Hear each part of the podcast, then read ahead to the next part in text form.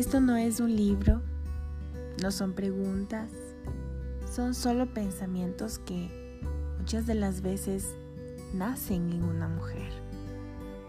Cuando de repente nos damos unos minutos para pensar, analizar, sacar conclusiones y muchas veces dar opiniones, opiniones neutrales, opiniones de punto de vista.